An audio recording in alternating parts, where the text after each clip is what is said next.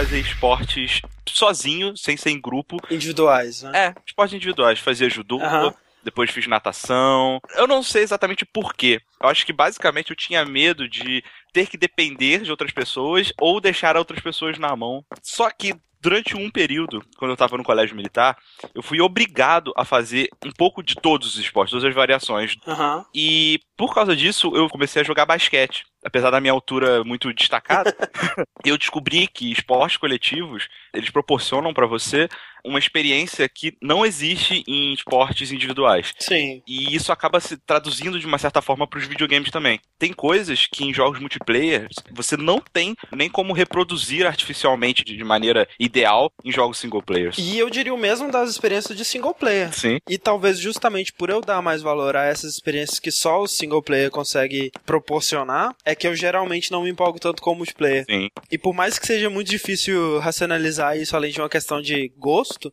talvez no final desse podcast a gente chegue a alguma conclusão. né? E acho que tem muita coisa que a gente pode falar sobre isso. Eu sou o André Campos Eu sou Ricardo Dias. e esse é o quarto Dash Podcast no Jogabilidade.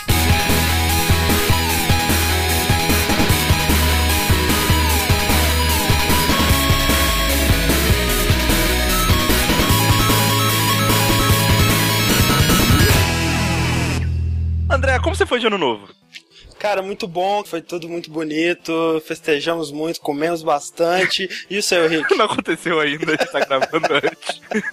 Maldito. André, assim, eu tenho um comentário pra fazer sobre esse último podcast, a edição 3, sobre Tsuzemun, cara. Ah. Um tempo atrás você falou que o primeiro 10 podcast era a maior concentração de amor da internet. E, cara, eu acho que não. O o terceiro 10 podcast é a maior concentração de amor, cara. O que mais me impressiona nem é o feedback positivo em relação ao jogo, assim, porque eu acho que a gente tinha confiança de que seria um jogo fantástico mesmo, né? O que Uhum. mais me impressionou, primeiro, foi a quantidade de gente que realmente seguiu o nosso conselho de jogar antes de ouvir o resto do podcast. Isso, porque normalmente, né, cara, o pessoal liga aquela teclinha do foda-se, aquela cara Exatamente. do Yao Ming, assim, ah, vou ver até o final essa porra, foda-se.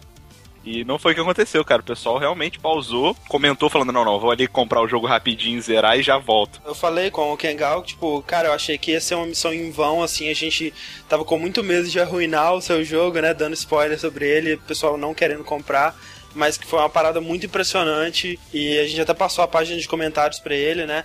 Inclusive, se vocês quiserem dar o seu feedback diretamente pra ele, tem o e-mail dele no site, né, do Freebird Games. Isso. E também a gente vai linkar o Twitter dele aqui nos links desse podcast. É, manda lá falando, olha, eu vi sobre o seu jogo no jogabilidade, achei foda, Exato. parabéns. E, inclusive, né?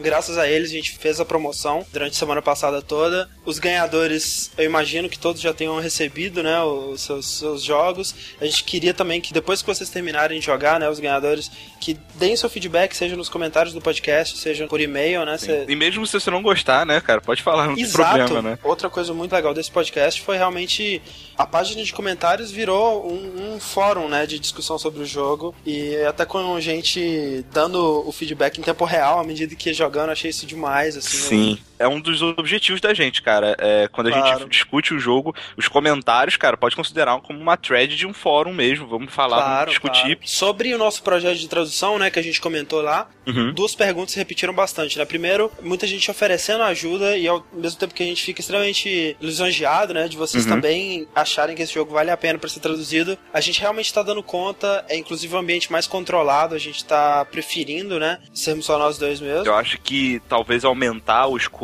apesar de talvez acelerar o processo, torne um pouco difícil a logística da coisa, entendeu? Uhum. Outra coisa que o pessoal perguntou bastante é quando que essa tradução vai sair, né? Querendo saber se vale mais a pena esperar ou jogar em inglês mesmo. A gente tá planejando terminar essa tradução até o final de janeiro, mas o problema é que aí, quando a tradução estiver pronta, sai das nossas mãos, né? A gente tem que Exato. aguardar o Kengal lá aplicar essa tradução. A gente não sabe exatamente como que ela vai ser vendida à parte, se vai ser dentro do mesmo jogo vai ter uma opção, se vai ser uma versão específica. É, o jogo também tá para ser lançado no Steam, então talvez essa tradução ela só vá ser implementada quando o jogo já estiver no Steam. Então isso são coisas Isso. que a gente realmente não sabe. Ou quando todas as outras línguas também terminarem, né? Pois Porque- é, Aí vai depender de, de todo mundo ter esse projeto pronto. Mas assim, se você sabe inglês, cara, eu aconselho você baixar e jogar agora. E mesmo que você não saiba tanto, você não saiba inglês tão bem assim, joga na janela, Google Translate ali do lado. É bom que você até aprende mais inglês, né? Enquanto Sim. você joga. Tanta gente aprende inglês assim hoje em oh, dia, né? Então. Acho que basicamente todo mundo da nossa época, né? De pois é. videogame aprendeu inglês assim, Com grande certeza. parte sobre essa leitura de e-mails aqui, a gente está gravando ela um pouco antes do que a gente planejava, justamente porque nós dois não estamos nos nossos habitats naturais. Né? Exato. Né? Aliás, eu até tô no meu habitat natural. É, mas... eu também, né? Mas não é o, o, ideal. Exato. É, talvez ainda cheguem e-mails ou comentários que a gente gostou bastante que não vão aparecer aqui, mas justamente porque a gente teve que selecionar isso antes do, do tempo ideal. E outra coisa importante, essa leitura de e-mails vai conter spoilers de To The Moon, né? Ah, verdade. Então, se você ainda não jogou To The Moon, pule para 12 minutos e 25 segundos. Ah, o primeiro e-mail, André, é do José Carlos Cândido. Ele não fala a idade nem de onde é, mas ele diz o seguinte: Olá, povo do Dash. Eu deveria dizer parabéns, mas ao invés disso vou dizer obrigado. Obrigado por divulgar um jogo tão belo como To The Moon. Já tinha jogado ele há um tempo atrás e aproveitei a oportunidade para reviver essa grande obra. Como o André falou no cast, o jogo tem uma cara de Makoto Shinkai, e devido a isso tentei não me apegar às coisas boas. Não preciso dizer que não consegui, mas felizmente, para o meu coração, ele teve o final que teve. Sobre a jogabilidade, acho que mesmo com a remoção dos puzzles, o jogo não sofreria nenhuma perda, pois acabaria se tornando um adventure. Ele já é meio que um adventure, né, André? É. Mesmo, mesmo com os puzzles que ele tem atualmente. Aí ele continua. Ele é um jogo não por oferecer jogabilidade, mas por requisitar as ações do jogador que tem a predisposição a se imergir para ter total efeito. E finalmente, acho que nosso amigo Kangal ganhou com esse jogo respeito suficiente para confiarmos na continuação que ele fará. Esse lance da jogabilidade do To The Moon, a gente teve vários pontos de vista né, diferentes nos comentários, nos e-mails. É uma discussão realmente válida e muito difícil assim de chegar a um consenso, né? Vai muito do que você considera um jogo, do que você vê como ponto fundamental assim, no que define um bom jogo. Afinal de contas, André, o que é um jogo? né? Vamos fazer um podcast sobre o que é um jogo. Continuando aqui, eu tenho um comentário do Thiago Salvador, o Ogro himself. Ele comentou o seguinte: a discussão sobre viver a felicidade de mentira já tá aí há anos. Imagine uma pílula capaz de te dar a sensação de felicidade, simples, fácil, sem esforço. Será que o sujeito se realizaria com isso facilmente? Eu acredito que não. O ser humano é um eterno insatisfeito. O que nos move é a busca pela felicidade e não a felicidade em si. Que é o, justamente o discurso né, do agente Smith no primeiro Matrix, né? Uhum. Que eles tentaram fazer a Matrix perfeita e todo mundo se sentir satisfeito pra caralho. Que eu comparo com o Vanilla Sky porque o Vanilla Sky é o que faz isso da maneira que provavelmente funcionaria, que é o lance de você estar numa realidade que vai realizar os seus sonhos, que vai acontecer as coisas da maneira que você deseja, mas com uma máscara de acaso, com uma máscara de vida real, de coisas ruins que também acontecem. Uhum. Você não teria consciência de que você está num mundo que está tramando para trazer a sua felicidade, né? Então, nesse caso, eu acho que funcionaria. O, o, que também seria muito maneiro, né, cara? Imagina um mundo onde todos os seus planos deem certo, né, cara? É... Onde sempre o universo está conspirando a seu favor. Ma né? Mas com maneiro. um pouquinho de adversidade para dar valor às coisas que Exato. dão certas, né? Então é um, é um equilíbrio, assim. É isso que eu acho legal do Vanilla Sky. Por exemplo, como se todos os seus objetivos fossem uma corrida que você ganhasse no último segundo. Exato, né? exatamente. Tipo, que é tipo, muito maneiro. É, tipo jogos de corrida que os seus oponentes no final da corrida eles desaceleram um pouco para você ganhar. É. Mas ele continua. Eu fiquei com muita raiva do Johnny no high school, pois naquele momento ele foi muito mesquinho. Ele não quis se aproximar da Riva por ela ser diferente dos outros, mas sim porque ele queria ser diferente nesse ponto de vista do Ogro, eu pensando bem, realmente, ele não teve me a melhor das intenções Sim. ali. E eu lembro que eu tava faltando um pequeno detalhezinho de algum diálogo que eu não devia estar tá me lembrando muito bem. Uh -huh. E eu lembro que quando eu joguei foi exatamente esse ponto que o Ogro falou que me, que me causou uh -huh. essa raiva. E ele continuou, só fui entendê-lo quando seu passado foi completamente desvendado. Ele sofria seriamente o estigma de ser mais um. Tinha um irmão gêmeo que, além de ser o preferido da vaca da mãe dele, era realmente alguém especial. Johnny devia se sentir um secundário, afinal ele era apenas só mais um John.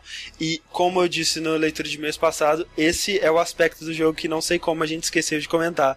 Uhum. Porque uhum. esse lance dos nomes, né? Do nome da River ser um nome diferente, Exato. o nome do John ser um nome comum, né? Reflete muito a personalidade, a, a relação deles e a gente não comentou realmente, não sei como. É, eu acho que a gente, eu, eu lembro de ter conversado com você o lance do nome da River. Ah, mas acho que foi discutindo o negócio da tradução. É, mas ele continua. Acho que foi isso que fez ele se atrair por River. Não só no high school, mas na noite do festival. Afinal, ela quem disse: as estrelas são todas iguais, mas cada uma delas brilha de um jeito especial. O momento final da decolagem foi escolhido para ser visitado pelos personagens por ser o grande trunfo da vida de John, o momento em que seu irmão especial é quem passa a admirá-lo. Sensacional essa observação, não tinha feito ela. Sim, cara. e bom. ele finaliza, desde Final Fantasy VI, sprites não me emocionam tanto. Obrigado pelas recomendações e abraço, galera. Muitos pontos Sim. interessantíssimos, como tantos outros comentários, né, o pessoal discutindo. E para finalizar aqui tem um outro comentário do Júlio CDP, que eu vou imaginar que se chama Carlos de Pedro, e ele fala o seguinte: Conheci esse jogo no Metacritic e comprei. Jogá-lo foi uma experiência muito boa, porém não recomendo para quem não curte muito o cenário independente ou jogos com gráficos antigos. Ou pessoas sem coração. É. Sobre o final, achei muito deprimente como o de Vanilla Sky também. Para o John foi muito bom. Ele viveu da melhor maneira que poderia ter vivido e no fim nunca soube que tudo não era real. Mas achei essa atitude muito egoísta da parte dele. Ele deveria ter encarado a realidade em respeito à própria River, que não teve oportunidade de consertar Cara, tudo. genial essa Sim, observação. essa colocação. É, aliás, foi até uma outra parada que eu pensei quando a gente estava discutindo aquele lance se vale a pena ou não viver Aham. numa Matrix e tal independente de tudo, é uma atitude egoísta Sim, da sua parte, sempre, sim. porque as outras pessoas se importam com você e elas vivem com você. Se você abdica da interação das outras pessoas para ter a sua felicidade. Ah, ele morreu na ignorância de que ele partiu o coração da River, né? Exato. Pra ele, ele foi um excelente marido, um excelente né, namorado e tudo mais, e não foi. E não foi, cara. real. Exato. A Então, River, isso é ela muito triste. Muito triste, e agora eu fiquei triste, cara, por causa do comentário dele. Mas ele termina assim. Agora, sobre o jogo em si, achei fraco. Achei que o mínimo necessário para um jogo ser bom é a sua jogabilidade. O resto é complemento. Nesse aspecto, o jogo é muito superficial. Me senti jogando mais uma história interativa do que um jogo propriamente dito. Espero que melhorem isso na sequência ou mudem o foco. Um quadrinho interativo não seria nada mal e removeria todo aquele gameplay desajeitado. Pois é, mais uma vez, né, outro ponto de vista sobre a mesma discussão é, e uma discussão que eu realmente não tenho como tomar partido porque eu, eu concordo com pontos em ambos os lados, apesar de que no caso do To The Moon eu acho que ele colocar a história em primeiro plano não desmerece o aspecto de jogo dele, né? Acho Exato. que a interatividade ela ainda é um aspecto importante apesar da história estar em primeiro plano. E esse Então- foi o último e-mail aqui. Aliás, é comentário, né? Exatamente. Muito obrigado a todo mundo que comentou, que mandou seus e-mails. Sim, cara. Então vamos lá discutir sobre multiplayer.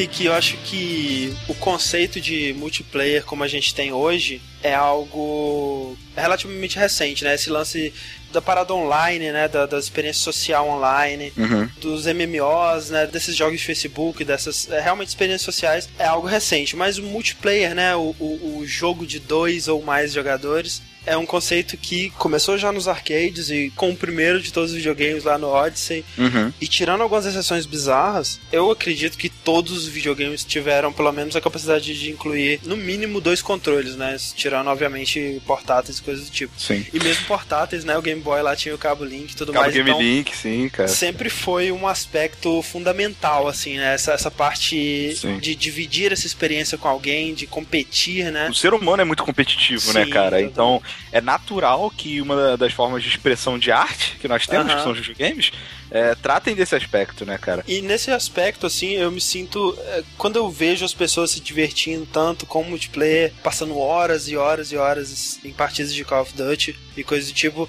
eu me sinto um ser humano estranho, porque É. eu não me sinto bem competindo, cara. Eu só me sinto bem quando o meu adversário, ele é praticamente no meu nível, sabe? Porque se eu for muito bom, eu me sinto mal por estar ganhando. E se eu for muito ruim, eu me sinto mal por estar perdendo. Isso. Sim, eu, experiência isso de primeira mão, cara. Durante o tempo, o André, ele tava me ensinando a jogar King of Fighters e eu notei que era, ele se sentia mal, sabe, de estar me ganhando é. 20 em cada 21 partidas, sabe? É, não, é, eu não consigo me divertir, sabe, é, no multiplayer, de modo geral. Acaba me afastando, assim. E, e, assim, eu acho que vai muito do tipo de multiplayer, né? Porque assim, tem jogos que são menos competitivos, por exemplo, o Mario Party. Uhum. Apesar dele, dele botar o pessoal contra um ou outro, acho que ele foca muito mais numa fã sem se preocupar muito com habilidades específicas e treinar absurdamente. Sim, sim. Casual, tipo né? coisa. Justamente. É. E Mario Kart, sim. por exemplo, muita gente critica justamente pelo fato de ele, às vezes, focar menos na habilidade, né? O fato daquele casco azul, casco por exemplo. Azul, não. Mario Kart, pra mim, só existe antes de casco azul. Tem, tá vendo? Tem existição. Tipo Mas o, o, lance, pra mim, é que mesmo nesses jogos como o Mario Kart, como o Mario Party, tem sempre uma coisa que também sempre me afasta. Na época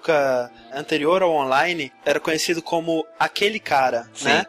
que é o conceito do cara que geralmente é o dono do videogame, é o dono do jogo, e que você vai enfrentar ele e não tem graça, sabe? Não tem o que competir ali. Ele domina o jogo de uma maneira que você jamais vai conseguir, a menos que você passe 30 horas jogando por dia, sabe? Exato. E isso é complicado, especialmente quando esse cara, ele sente um prazer sádico em esmagar os vermes que vão na casa dele tentar jogar o jogo. Como era o caso do meu amigo Thiago, né? Que isso me afasta, sabe? Não, não consigo. E Perfect Dark também, né, cara? De falar, tem aquela arma que atravessa a parede. Pois é, é pois foda, é. né, cara? Putaria aquele jogo. Não, e hoje em dia, com o online, é um mundo repleto daqueles caras, né? Sim, cara. Eu tive essa experiência com o Uncharted 3, por exemplo, que é o seguinte, na época do Uncharted 2, eu peguei o jogo bem na época do lançamento, né? E era tranquilo, né? Eu tava jogando de boa, tava competindo legal. Você ter o melee, ter a, o tiro, ter a escalada junto. Era uma parada nova que me interessou, me fez jogar mais do que eu normalmente jogo multiplayer desse tipo. E eu joguei alguns dias, enjoei muito rápido, como acontece comigo na maioria dos multiplayers, uhum. e ficou por isso mesmo, nunca mais joguei. No Uncharted 3, quando eu comecei, eu também peguei ele bem recente, mas quando eu comecei, todo mundo que tinha passado a vida inteira jogando multiplayer do Uncharted 2 tava lá no primeiro dia já, né? E uma coisa que é interessante você ver que também é um divisor de águas é que existe a época dos multiplayers locais, né, com a tela dividida uhum. ou com lan house Sim. no máximo, que você querendo ou não você via, né, o teu adversário, você podia xingar ele, você podia falar com ele, uhum. você podia aprender com ele, não sei. Verdade. E depois o mundo online, né, que aí a gente teve acesso, por exemplo, à Coreia, né, a, a esses, esses lugares. Acho que hoje em dia muito multiplayer que é ruim, ele é ruim pelo um, um déficit na, na, questão do matchmaking, né? De você Exato. pegar um jogador do mesmo nível de habilidade e jogar contra outro. Porque para mim, um jogo onde eu level um fracote, jogo com um cara level 70, super experiente, que já tem toda a guia, já tem todas as manhas, é um jogo de multiplayer mal feito, sabe? Não, com certeza. E isso atualmente já é muito melhor do que era no início, né? Porque Sim. com jogos como o próprio Halo, né, que começou com matchmaking, que acho que até hoje poucos fazem tão bem quanto ele, o próprio StarCraft 2 da Blizzard, né, que tem as classes, né, que você tem que subir e, e você é colocado contra pessoas de um nível geral que é parecido com o seu aconteceu, mas mesmo assim, sabe? Cara, eu não me imagino conseguindo ganhar uma partida de StarCraft 2 online. Assim. Eu. Cara, eu lembro que na época eu tentei jogar o Warcraft 3 online, eu realmente me perguntava, cara, será que eu sou realmente a pior pessoa que está jogando o Warcraft 3 nesse momento? Porque eu sou completamente aniquilado por todos os meus adversários, cara. Não é possível que tenha uma pessoa que seja mais burra que eu que esteja jogando Warcraft 3 nesse momento. É, né? Em algum lugar do mundo existe a pior pessoa de Warcraft 3 do mundo. é, e, tipo, será que sou eu, você? Cara.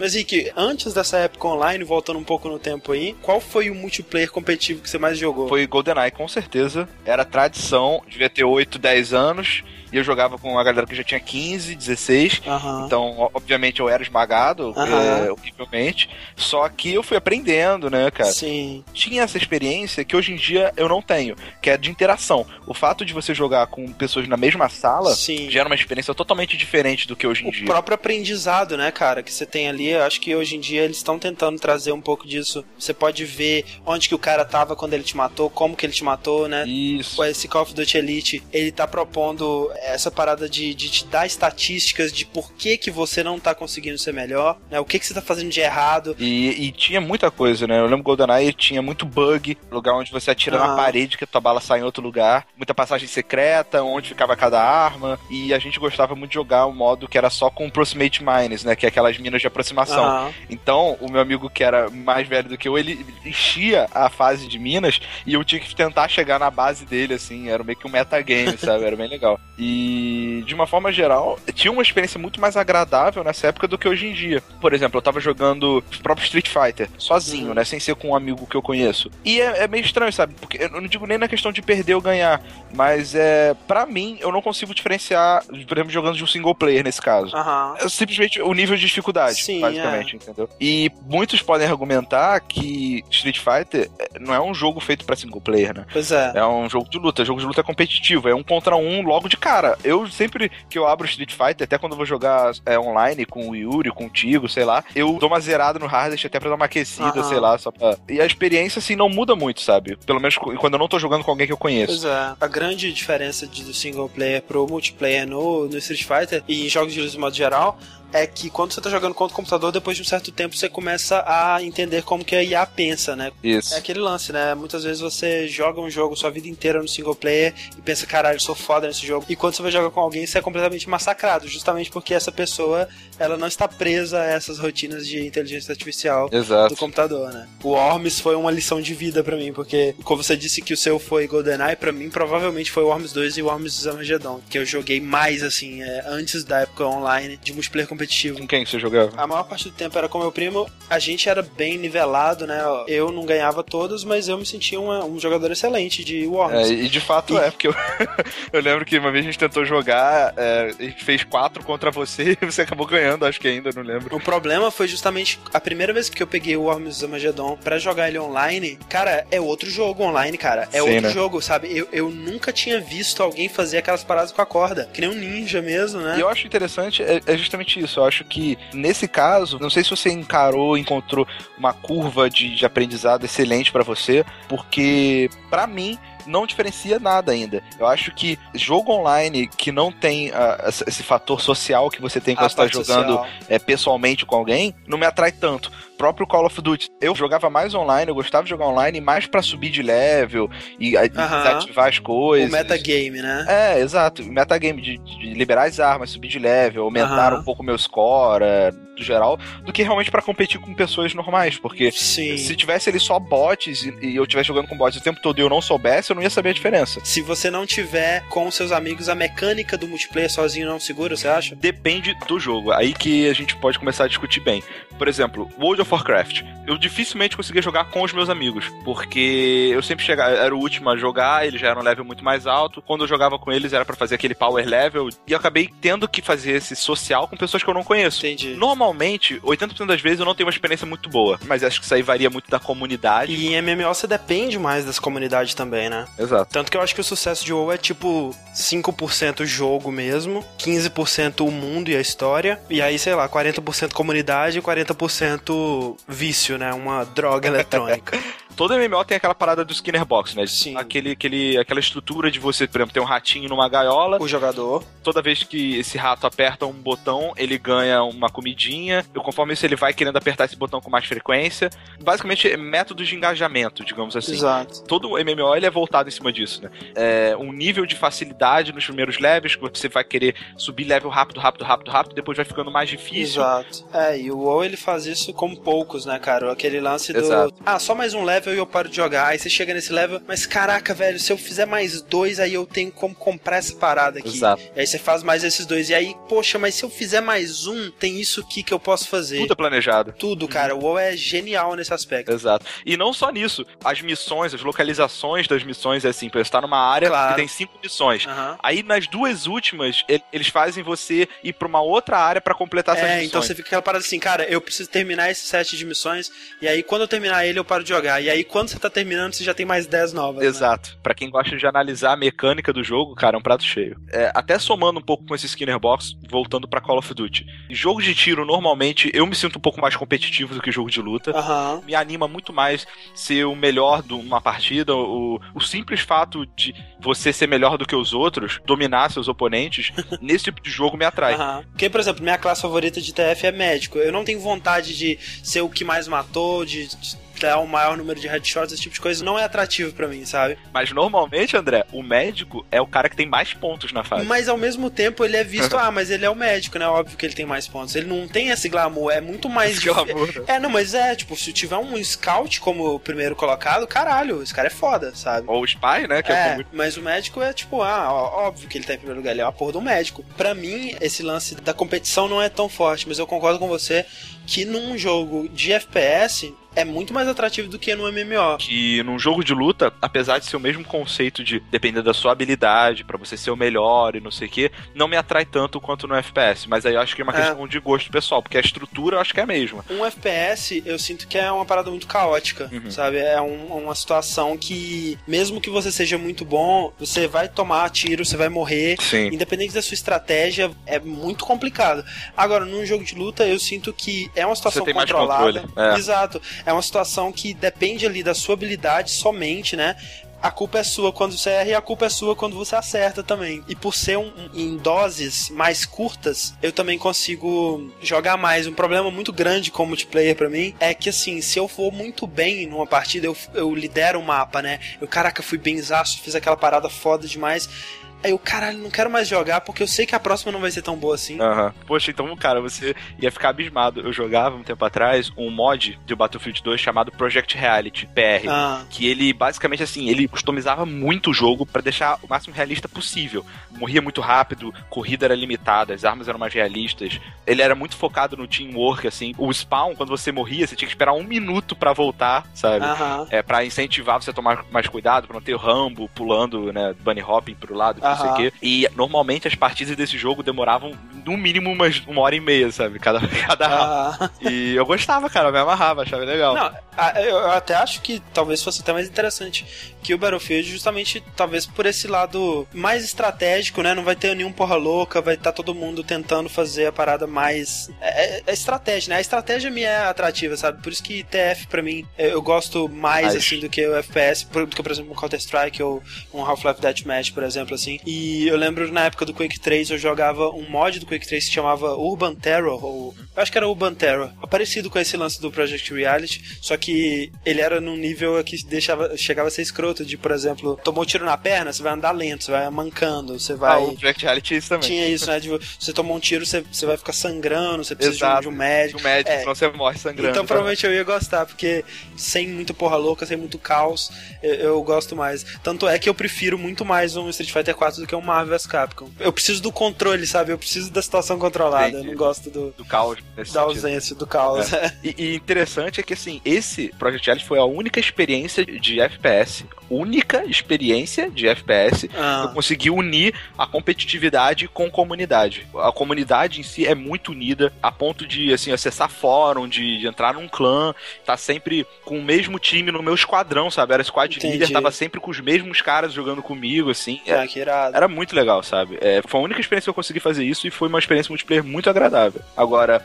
hoje em dia, por exemplo, eu acabo me afastando. Às vezes eu não dou nem chance para isso. Porque, por exemplo, eu pego um Modern Warfare ou um Halo, que eu tava com o Xbox do Will em casa um tempo, joguei bastante. Uhum. A primeira coisa que eu faço é desativar o chat de voz. Eu vejo o Fred, uhum. ele, ele gosta, sabe? Ele joga dando ordem pro time, incentivando e reclamando e não sei o quê. Cara, eu não faço nada, eu desativo o áudio. Mas eu vou te falar que a comunidade que acessa a internet de modo geral no Brasil, ela é melhor, assim, que, que no, nos Estados Unidos, né? Você vê até Sim. o próprio público do, do jogabilidade, né? Do, do download também. Cara, não, não se compara, né? Acho que Sim. esse lance do anonimato te cobrir de qualquer coisa é, é, muito mais forte lá fora do que aqui, realmente. Sim, acho que a comunidade de jogadores aqui é, é muito mais legal, assim, pelo é. menos pela minha experiência. Eu acabo tornando uma experiência multiplayer numa experiência single player, sabe? Uhum. Se eu não tô jogando com meus amigos, eu tô jogando TF2 sozinho, é single player. Eu não tô Mas interagindo é... com o time. Eu... Mas então por que que você joga? Nesses casos é porque eu quero me sobrepor ao, aos adversários. Uhum. Entendeu? Nesses casos. Tipo assim, você tem a consciência que são seres humanos, mas você não quer ter contato Exato, com eles. Exatamente, eu quero só uhum, ganhar entendi. deles.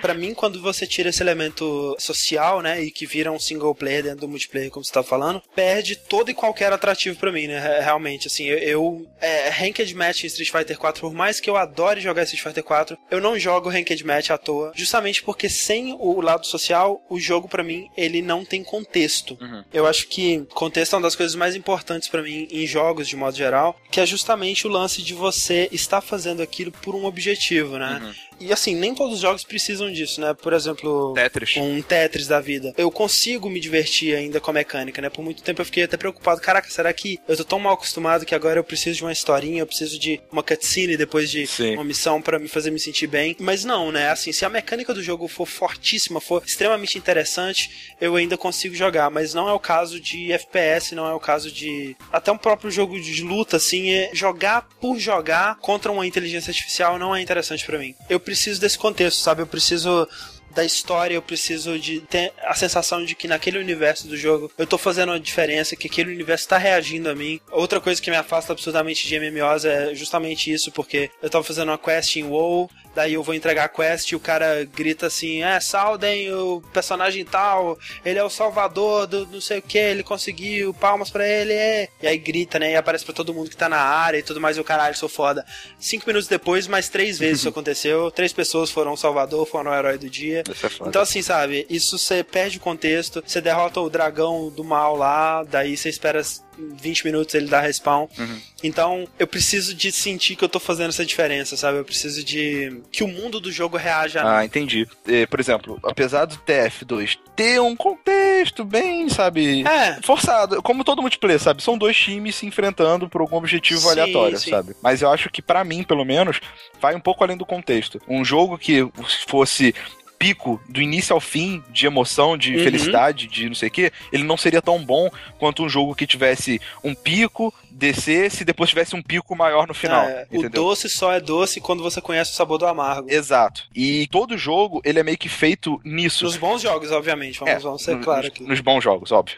Exato. Às vezes, as pequenas doses disso ao longo do jogo acabam sendo meio que um Skinner box fora do MMO, sabe? Sim. Sei lá, você tá jogando, aí você dá headshot no cara, aí vem alguém falando headshot, sei lá. Uhum. É legal, sabe? E às vezes isso acaba tirando um pouco a necessidade do contexto para ser uma experiência agradável, pelo menos para mim. Eu, eu, não sei, talvez provavelmente quando enquanto eu estivesse jogando o Unreal lá e eu ouvisse o headshot, ou ouvisse o multi-kill, ou sei lá o que ele fala lá. Isso, isso seria interessante para mim, eu me sentiria bem, caralho, foda, né? Que demais e tal. Mas assim como MMO, para mim, quando eu paro de jogar, eu penso e, caraca, eu não estava me divertindo tanto assim. Uhum. Era um truque. E aí eu ter percebido isso me faz não querer voltar a jogar esse jogo. Então, por exemplo, o próprio multiplayer do Uncharted 3, que eles, obviamente, eles reconhecem que o contexto é uma coisa muito importante, né? Porque eles tentaram adicionar contexto em vários mapas do Uncharted. Então você tem um mapa que você começa no metrô e aí você começa em cima do, de dois trens, né? Como aquela fase do fantástica do Uncharted 2. Daí um time começa no trem da esquerda, outro time começa no trem da direita. Você pode pular entre os trens, entrar dentro do trem. Na segunda parte da fase você chega na estação do metrô, todo mundo desce, aí tem uma arena e tudo mais. Depois tem outras paradas. Conceitualmente, teoricamente, isso teria tudo para ser um multiplayer que me faria jogar, sabe? Uhum. Mas aí eu jogo uma vez,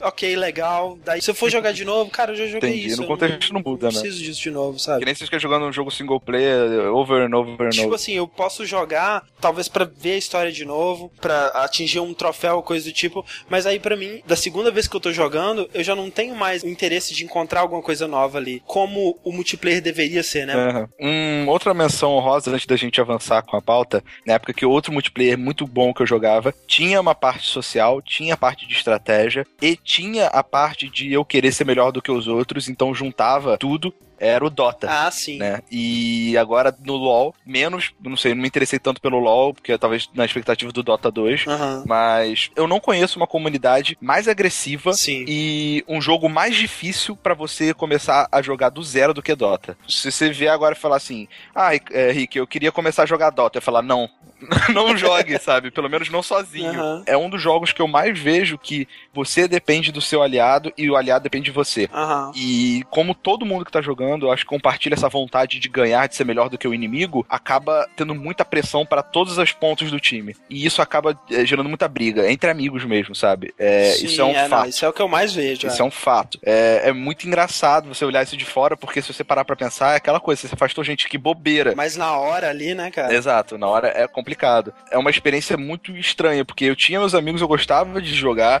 mesmo assim rolava essas coisas, a gente brigava, a gente voltava, jogava de novo. É meio que era um multiplayer bem legal, eu ainda gosto, eu tô doido pra jogar Dota 2, só tô esperando arrumar uma key de alguma forma, mas não sei exatamente o que que atrai nesse tipo de coisa quando às vezes é uma experiência tão ruim, sabe? Pois é, cara, eu acho que é, esses MOBAs, né, o Dota, o LoL e tudo mais, eu nunca joguei uhum. e eu não tenho nenhuma vontade por dois aspectos. Eu acho que assim, o aspecto da briga entra em conta, mas nem tanto quanto esses outros dois. Que primeiro é o lance do aqueles caras, uhum. que todo mundo que joga LoL ou Dota hoje em dia praticamente já são aqueles caras. E tem o lado também de eu não entender qual é a graça. do, do jogo, porque é o mesmo mapa, são as mesmas coisas que você Sim, faz. É um jogo sem contexto pra cacete, cara. Então, eu não compreendo, cara. Eu jogaria uma vez, duas, e para mim é, é a mesma coisa de jogos de futebol. Eu adoro zoar jogos de futebol porque é engraçado, sabe? As pessoas de, que gostam de jogos de futebol, elas ficam putas. Mas assim, FIFA especialmente, eu acho que é um jogo extremamente bem feito. Eu acho que é um jogo é, realmente assim, reproduz, né, pra quem gosta de futebol. Imagino que deve ser fantástico. Uhum. Inclusive, da última vez que eu fui pra casa do Yuri em São Paulo, a gente jogou três pra cada lado. E assim, cara, eu me diverti pela experiência social, mas joguei uma vez. Eu sinto vontade de jogar mais uma? Não. não. Me deu o suficiente. Eu, pessoalmente, eu não me importo muito com essa questão de repetição do MOBA, por exemplo. Uhum. Dos, dos, jogos de tiro, de luta e tal. Todo jogo multiplayer tem uma, uma questão de repetição, sabe? Uhum. Pode encarar como se fosse um xadrez, porque sempre você vai é, é. encarar novos desafios, vai pensar novas estratégias e assim por diante. Mas aí que tá, cara. Xadrez pra mim é a mesma coisa. Se eu ganhasse uma partida de xadrez, era um mês sem jogar de novo. Uhum.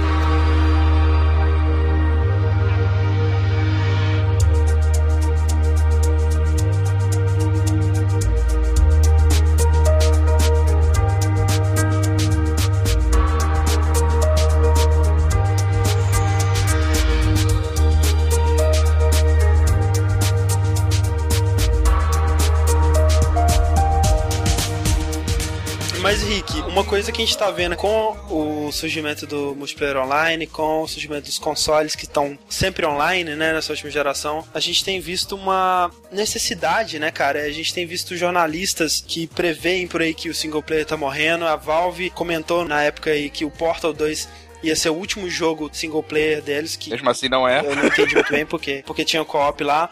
E eu vi uma entrevista com o Gabe Newell dele dizendo que se você adicionar um aspecto social, né, em qualquer jogo, esse jogo vai ser melhor. E a gente vê isso muito recentemente, jogos que se sustentariam muito bem com single player sendo colocados aí no contexto de um jogo multiplayer. Muitas vezes não, não funciona, né? Não é legal. Não, tem experiências que não seriam melhores como multiplayer, de jeito nenhum, sabe? O que o Gabe Newell disse, assim, o pessoal entendeu como, por exemplo, qualquer jogo que a gente colocar multiplayer vai ser melhor. Mas acho que o que ele quis dizer é justamente o aspecto social de você, sei lá, twittar a parada, uhum. ou de você é, ver o, o score que seus outros amigos fizeram nessa parada. Não necessariamente multiplayer ah, mesmo. Ah, entendi. Né? Eu acho que a questão social já meio que já existe, né, basicamente. Você tem um achievement às vezes não é só para você, você quer comparar com seus amigos, você quer uhum. mostrar, ah, eu tenho um achievement. Então, muito jogo já tem então essa interação social. Eu vou dizer que os achievements e troféus para mim são aspectos importantíssimos assim. Uhum. Tem esse lado social de comparar e tudo mais, mas para mim o aspecto principal é a questão do meu completionismo, da minha obsessão de completar. Uhum. Eu sinto que quando eu platino um jogo, eu realmente terminei aquele jogo. E eu, por exemplo, não tenho coragem de vender, por exemplo, meu Vanquish, que é um jogo que falta um troféu para mim, que eu provavelmente não vou jogar mais, mas cara, eu fico pensando, podia conseguir esse troféu, e aí eu conseguiria vender o Vanquish com consciência limpa de que eu realmente terminei aquele jogo. Uhum. Agora, a questão do multiplayer em si, por exemplo, um caso que tá muito na mídia agora e que acho interessante, é Mass Effect, o 3. Sim. Que, que teoricamente uhum. vai ter um, um, Teoricamente não, né? Confirmado, né? Vai ter, vai ter um, é. um modo similar ao modo Horda do Gears. Isso, né? exato. Vai ter um modo multiplayer por exemplo, Mass Effect é um jogo focado no single player. A história dele é uma experiência Sim. single player. Eu vejo a, como daria para fazer uma, uma parte co-op nele. Acho que agora com o lançamento do MMO do Star Wars, que a BioWare também produziu, dá para ter uma noção de como funcionaria. Por exemplo, você cria grupos, uhum. uma pessoa do grupo vai ser escolhida para escolher o diálogo. Com um pouco mais de trabalho, dá para encaixar de repente uma experiência co-op.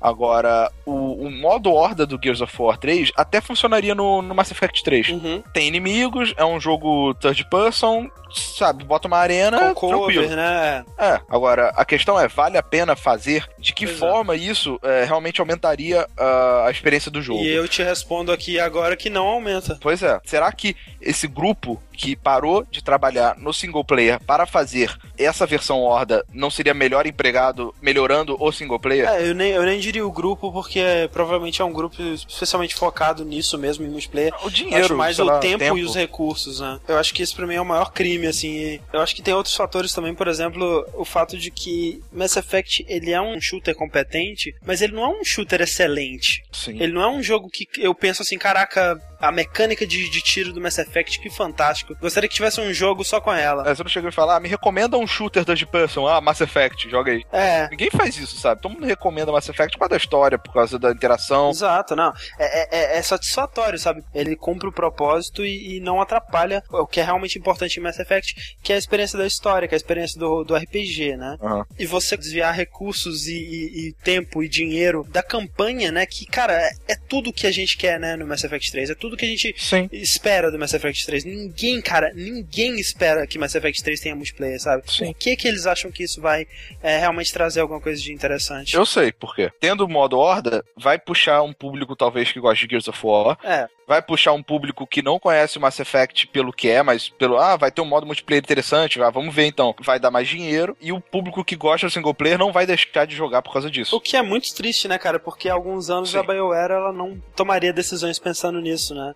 Você vê, por exemplo, a Bethesda, né? Muita gente. Inclusive, eu acho que saiu um mod recentemente que habilita o modo co-op no, no Skyrim. Ah, é? E o pessoal falando, cara, seria fantástico se tivesse como, né? No Skyrim, você já tem os seus companions lá, né? Você já faz algumas quests em co-op, mas eu não sei, cara. Eu, eu acho que Skyrim é uma experiência tão melhor por ser um- uma parada solitária, por ser uma história que você tá vivenciando, uma história que você tá é, escolhendo os rumos, né? E você tá tomando as rédeas de todas as decisões e você tá guiando o seu personagem pra onde você quer ir. Uhum. Eu não tive nenhum momento sensacional enquanto a Lídia tava me seguindo e quicando pelas armadilhas de, um- de uma dungeon. eu não tive nenhum momento sensacional quando eu tava tentando passar por uma passagem e a, a ela bloqueou meu caminho, eu tive que fus rodar ela para sair do meio. Cara, um dos melhores momentos foi, por exemplo, quando eu tava subindo sem música, só com o barulho do vento, a- o pico lá pra encontrar os Greybirds, sabe? Sim, um momento sim. totalmente quieto, um momento totalmente introspectivo. Eu não vejo como um co-op em Skyrim fosse ajudar o jogo. E eu acho que a Bethesda, ela também achou isso, porque ela poderia Perfeito. ter colocado o co-op e provavelmente se ela tivesse colocado, talvez não dá pra saber, né? Mas quem sabe o jogo ia apelar pra jogadores que veem isso como um aspecto importantíssimo, o multiplayer. Muita gente vê o multiplayer como algo que vai dar sobrevida a esse jogo Sim. e nem sempre é, né?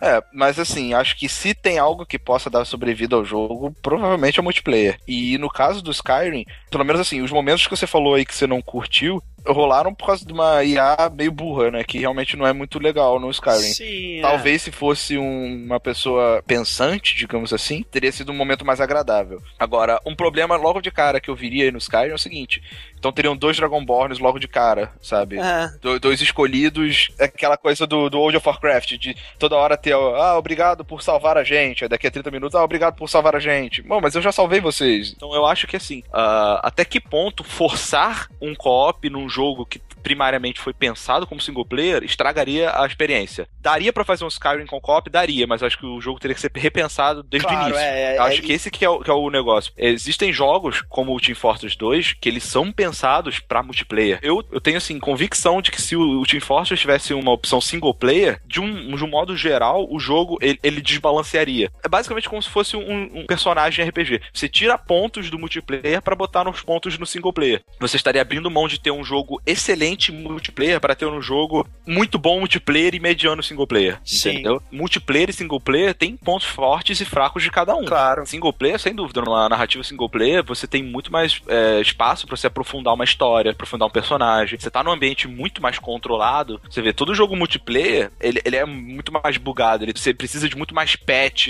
precisa estar sempre revendo. Equilíbrio, né, é, do jogo. Exato, equilíbrio do jogo. Mas tem, em compensação, pontos fortes em outras coisas, né? A Uhum. competitividade pode criar uma comunidade do jogo, aumenta a longevidade do jogo, É. as pessoas vão jogar ele mais vezes durante mais tempo. Isso é bem na teoria mesmo, porque é, muita gente vê isso como um ponto positivo, né? Pô, vou comprar esse jogo porque ele tem multiplayer, vou jogar o multiplayer dele pra caralho e tudo mais. É uma porcentagem minúscula, né, cara, dos jogos que conseguem manter essa comunidade multiplayer, né? Você vê, por exemplo, Sim. pouco antes do Assassin's Creed Revelations lançar, eu tentei entrar no multiplayer do Brotherhood, não achei jogo. A galera vai ter voltado pros seus Gears, pros seus Halos, pros seus Modern Warfare. Isso porque o multiplayer do Assassin's Creed é um dos poucos é que eu acho que fez muito bem, inseriu com contexto dentro da história, né? Que ser um grupo de agentes da Abstergo que estão treinando. Sim. Parece realmente que você não tá quebrando o universo de Assassin's Creed, né? São vários assassinos é, e você tem que fingir que você é um NPC, é um mind game total. Acho sensacional, mas o pessoal não curte tanto, né? Quanto os já estabelecidos Modern Warfare e tudo mais. Acaba voltando, né? E realmente não tem como você não voltar, né, para esses jogos se você quer uma comunidade ativa e tudo mais. Não tem como. Se você realmente tivesse todos os jogos com comunidade ativa, essa comunidade seria muito diluída, é, Não tem né? pessoas né? suficientes. Mas é aquela coisa, eu acho que isso até vira um jogo melhor. Por exemplo, se chegar um uhum. shooter aí de uma empresa nova, mas que seja foda pra caralho, muito melhor que Halo, eu acho que pessoas vão, vão migrar, eventualmente. Eu acho que um jogo eu bom é um jogo acho bom. Assassin's Creed um dos melhores multiplayer competitivos dos últimos anos, inclusive muito melhor que Halo. Sim, sim. TF, Modern Warfare. É, mas é aquela coisa, o que que atrai, né, essa comunidade? A massa da comunidade, ela treina pela competitividade, rank, leaderboard, sub-level, não sei o quê. É, mas o, o, Assassin's Creed, ele tem isso tudo, ele tem esse metagame todo, mas realmente acho que o que falta são armas e scope é. com laser e esse tipo de coisa. Fazer o quê? As pessoas gostam do que é. as pessoas gostam. É por isso que tem nichos, sabe? Claro, claro.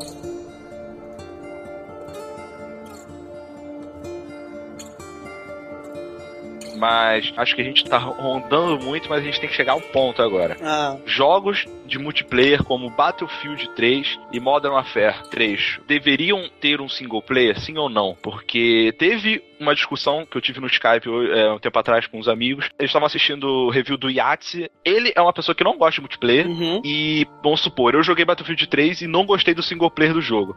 Aí vira o André, chega pra mim e fala assim: Ah, mas também esse jogo ele foi feito pensando no multiplayer. Você tá jogando single player dele você não tá vendo o que é mais legal. O mais legal é o multiplayer dele. Não que eu tenha dito isso. Não que ele tenha dito isso.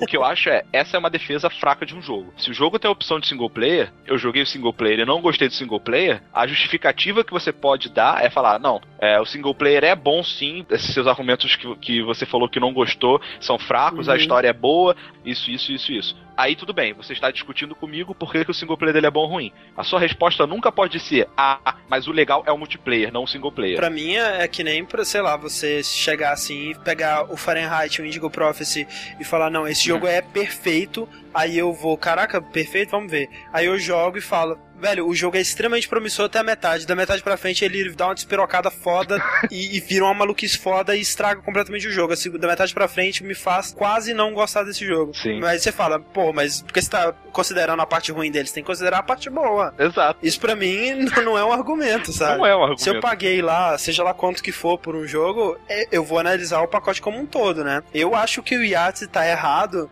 em só analisar o single player justamente por, por esse mesmo Sim, aspecto. Exato. Mas também o Yahtzee, ele não se propõe a fazer um review realmente, né? Então, assim... É, ele dá uma trollada, né? Ele tá querendo é. dar uma zoada, pega muitas vezes os pontos fracos do jogo e martela pra cacete pra dar uma sacaneada. A gente não espera que o Yahtzee vai fazer um review justo, mas eu acho que no caso do Battlefield 3, muitos sites, né, muitas publicações, uhum.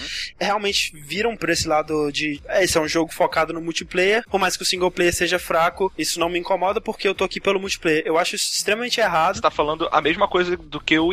Exato. Falando que o jogo, ele é ruim por causa do single player. Você tá falando que o jogo é bom por causa do multiplayer. Eu comprei Battlefield 3, eu nem joguei o single player. Uhum. Por quê? Porque assim, eu nunca joguei Battlefield por causa do single player. O que eu vou avaliar é o multiplayer, mas eu não vou falar, ah, o jogo é excelente sem ter jogado single player. Eu vou falar, o multiplayer do Battlefield é muito bom. Exatamente, é, é, é uma opção sua, né? Você realmente comprou o jogo pelo multiplayer. Uhum. Agora, você não está em condições de fazer um review dele, por exemplo, né? Exato. Então, assim, é, os focos do Battlefield sempre foi o multiplayer, sempre foi os mapas gigantes, né? Parece que até nisso eles pecaram um pouco o single player foi introduzido no, no Bad Company, não tinha. Né? É, que foi realmente um spin-off pra ter single player, né? Então, Exato. Então, eles estarem incorporando isso no 3 é até meio deprimente, né, cara? Você vê que eles estão realmente tentando imitar o máximo possível o Modern Warfare o que eu não culpo eles, afinal de contas, Modern Warfare é Modern Warfare. É o jogo mais mas, vendido do universo. Exatamente, ao mesmo tempo, eu acho que o Modern Warfare, especialmente o Call of Duty 4, né, o primeiro Modern Warfare, ele tem uma das melhores campanhas single players de FPS do, da última década, sabe? Concordo. Eu gosto muito da campanha. E, aliás, eu gosto mais do single player do primeiro Modern Warfare do que do multiplayer. Então, assim, é, foi muito bom que ele tivesse o single player, apesar do multiplayer dele ter sido o fator que provavelmente vendeu e fez o jogo ter é, a relevância que ele teve, foi muito importante sim. Mas seria importante também que os desenvolvedores pensassem, né? No mundo ideal, no mundo em que você poderia fazer o jogo eh, que você quisesse, seria interessante que eles pensassem, cara, o que a gente tá tentando passar com esse single player, né? Exato. Porque eu sinto que o single player do Modern Warfare 1, ele tinha alguma coisa, uma história a contar. Sim, guerras é ruim. que, seja lá qual for a mensagem, mesmo que a mensagem não seja uma mensagem original, é, eles queriam contar uma história com aqueles personagens, né? E você pode dizer a mesma coisa em menor escala do Modern Warfare 2, né? Isso vai é, sendo diluído, né? Essa, esse objetivo do single player. No Modern Warfare 3, assim como no Battlefield 3, me parece que o single player tá lá por necessidade. Exatamente. O que eu vejo acontecendo é, cada vez mais as empresas estão desleixando o single player, uhum. estão fazendo eles mais às coxas, só para soltar um outro jogo e vender mais. Tudo bem, eu não vou discutir se o pessoas compram o Modern Warfare para jogar multiplayer single player, porque você não tem discussão. A, a, grande massa é pelo multiplayer. Eu não sei se você viu, saiu há alguns anos umas estatísticas sobre, acho que especificamente sobre Halo, ou, ou sobre Gears, não lembro. As estatísticas deprimentes, cara, de mostrando uma porcentagem dos jogadores que nem encostam no single player, single né? player, exato. Então, é, é realmente assim, é, vamos dizer assim que eles estejam fazendo single player para jogadores como eu que não gostam do multiplayer. Mas jogadores como eu só vão querer num single player interessante, o um single player que você não vai fazer nas coxas. Por que, que você não guarda esse dinheiro e foca no multiplayer, que é o que vai vender a porra do seu jogo? Exatamente. Eu sei por quê, André. O cara que paga lá os 60 dólares dele pelo multiplayer, ele não vai pagar os mesmos 60 dólares se não tiver um single player, mesmo que ele não jogue. Mas ao mesmo tempo eu acho que isso só precisa de um precedente, Rick. Eu acho que é a mesma, acho, é a mesma mesma coisa do Online Pass, por exemplo, né? E hoje você já vê que isso acontece com jogos usados, né?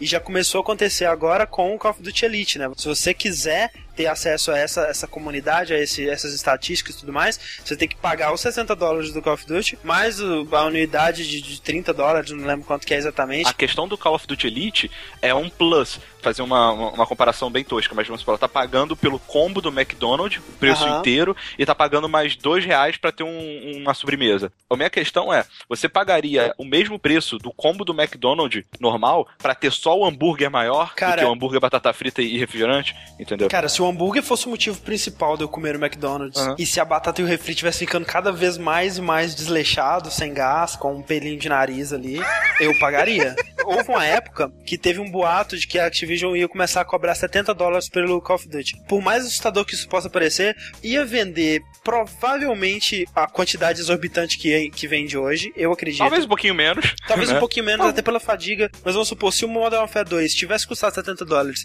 provavelmente teria vendido tão bem quanto vendeu. E se a Activision fosse esperta, ela faria o seguinte: se você pagar 70 dólares, você leva o multiplayer e o single. Se você pagar 60, você só leva o multi. É, sim, aí, eu já não acho interessante. Eu acho que 40 dólares pelo single player separado, uh -huh. 40 dólares pelo multiplayer. Se você quiser os dois juntos, 70 dólares. Poderia ser também, é. Mas eu, eu sinceramente acho que basta, sei lá, a, a Activision ou a EA, se ela lançar só o multiplayer desses jogos pelo preço completo, pelo preço de 60 dólares, basta isso para abrir um precedente para todos os outros é, lançarem é, sem single player também.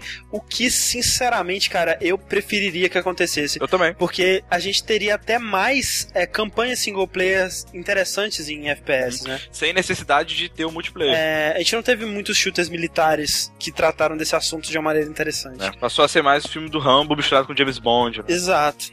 Eu, eu gostaria de ver mais jogos com a ambição e com a inteligência do primeiro Modern Warfare. Você acha que pro futuro dos games seria melhor se todo jogo focasse ou no single player ou no multiplayer, em vez de ter os dois no mesmo pacote? S são casos e casos. Eu acho que nos casos de jogos como é o Battlefield 3, eu sinceramente acho que não tem necessidade de single player.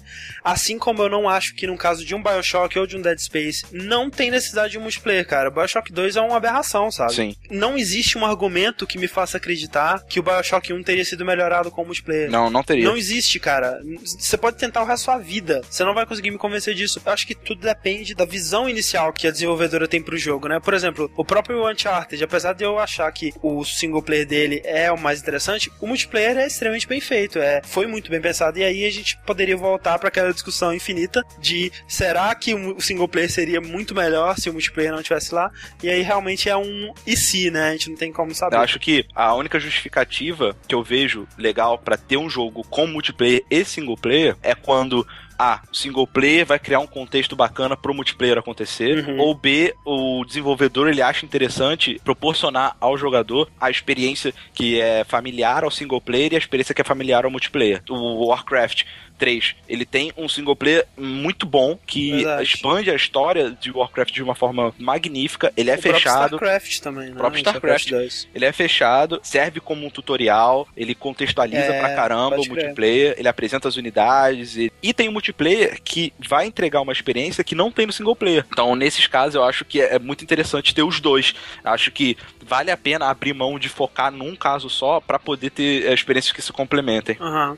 Eu acho que no fim das contas é tudo uma questão de se manter fiel à visão original do jogo. Eu acho que nos dois casos, você tentar incorporar alguma coisa porque os outros jogos estão fazendo isso é um erro. E nisso você tem jogos, por exemplo, como o Demon Souls e o Dark Souls, né, cara? Uhum. Que são diferentes, né? Eles têm tanto o multiplayer competitivo quanto o cooperativo integrados diretamente no single player, né? Sim, isso é que, muito raro, né, cara? Que justamente é, faz parte da visão, né, do original do jogo provavelmente foi o conceito que iniciou o Demon Souls e o Dark Souls. Foi esse conceito do multiplayer incorporado ao single, né? Não estraga a experiência da exploração, como acho que um co-op estragaria no Skyrim, justamente por ser essa parada, primeiro, opcional e segundo, sem voz, né? Sem esse contato social. É um uhum. multiplayer que não é social, né, cara? Então, é, exato. É, tem um caso a ser feito aí por esse tipo de multiplayer também. Bom, então é isso, né? Depois dessa discussão muito mais longa do que a gente imaginava que seria aqui,